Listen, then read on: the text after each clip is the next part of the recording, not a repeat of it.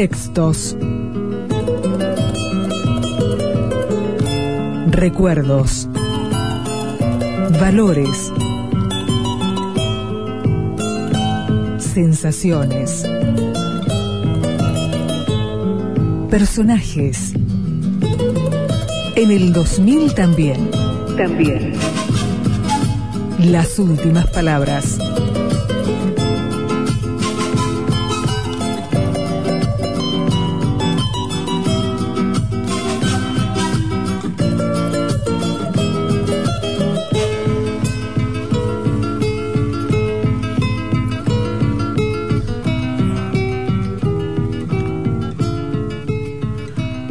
El hombre moderno vive bajo, bajo la ilusión de saber lo que quiere, cuando en realidad desea únicamente lo que se supone socialmente ha de desear. Para aceptar esta afirmación es menester darse cuenta de que saber lo que uno realmente quiere no es cosa tan fácil como algunos creen sino que representa uno de los problemas más complejos que enfrenta el ser humano.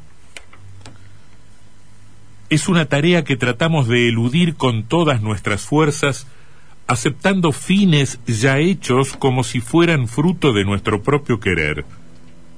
El hombre moderno está dispuesto a enfrentar graves peligros para lograr los propósitos que se supone sean suyos, pero teme profundamente asumir el riesgo y la responsabilidad de forjarse sus propios fines. A menudo se considera la intensidad de la actividad como una prueba del carácter autodeterminado de la acción. Pero ya sabemos que esa conducta bien podría ser menos espontánea que la de una persona hipnotizada o de un actor. Conociendo la trama general de la obra, cada actor puede representar vigorosamente la parte que le corresponde y hasta creer por su cuenta frases y determinados detalles de la acción. Sin embargo, no hace más que representar un papel que le ha sido asignado. La dificultad especial que existe en reconocer hasta qué punto nuestros deseos no son realmente nuestros sino que los hemos recibido desde afuera, se halla estrechamente relacionada con el problema de la autoridad y de la libertad. En el curso de la historia moderna, la autoridad de la Iglesia se vio reemplazada por la del Estado, la de éste por el imperativo de la conciencia, y en nuestra época, la última ha sido sustituida por la autoridad anónima del sentido común y la opinión pública, en su carácter de instrumentos del conformismo. Como nos hemos liberado de las viejas formas manifiestas de autoridad, no nos damos cuenta de que ahora somos prisioneros de este nuevo tipo de poder. Nos hemos transformado en autómatas que viven bajo la ilusión de ser individuos dotados de libre albedrío. Tal ilusión ayuda a las personas a permanecer inconscientes de su inseguridad, y esta es toda la ayuda que ella puede darnos. En su esencia, el yo del individuo resulta debilitado, de manera que se siente impotente y extremadamente inseguro. Vive en un mundo con el que ha perdido toda conexión genuina y en el cual todas las personas y todas las cosas se han transformado en instrumentos y en donde el mismo no es más que una parte de la máquina que ha construido con sus propias manos.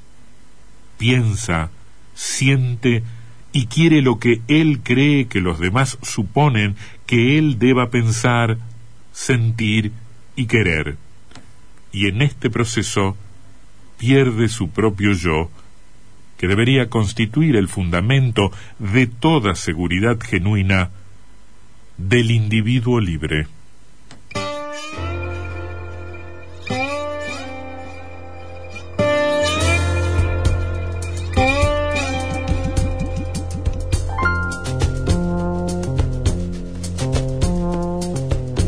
El tiempo que pasó lo pasé sin respirar, como si estuviera yo atrapado debajo del mar.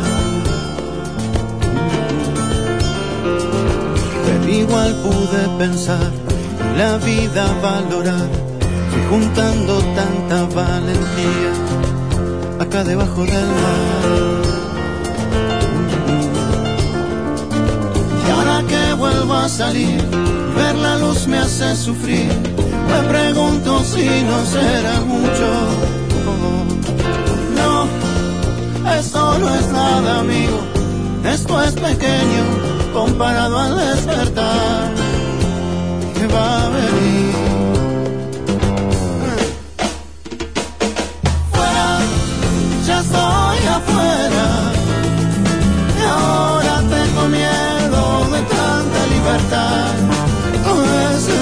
y ver tanta verdad me ha dejado quieto y al fin puedo llorar.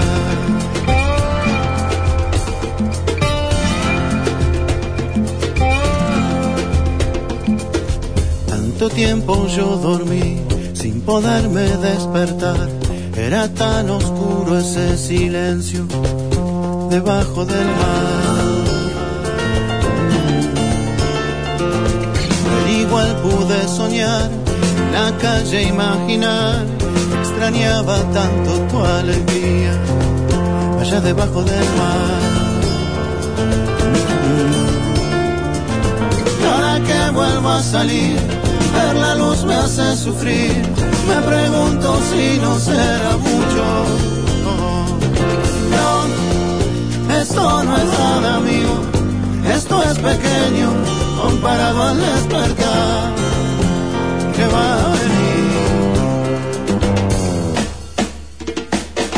Fuera, ya estoy afuera.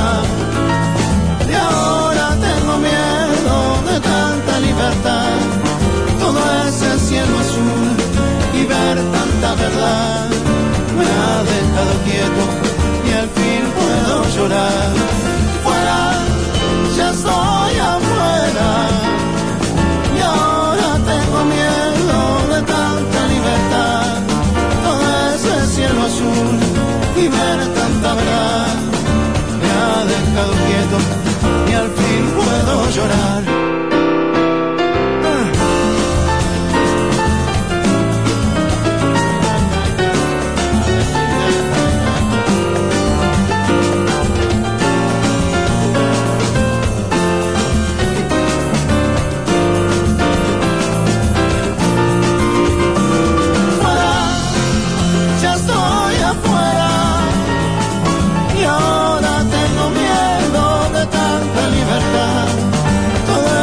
cielo azul y ver tanta verdad me ha dejado quieto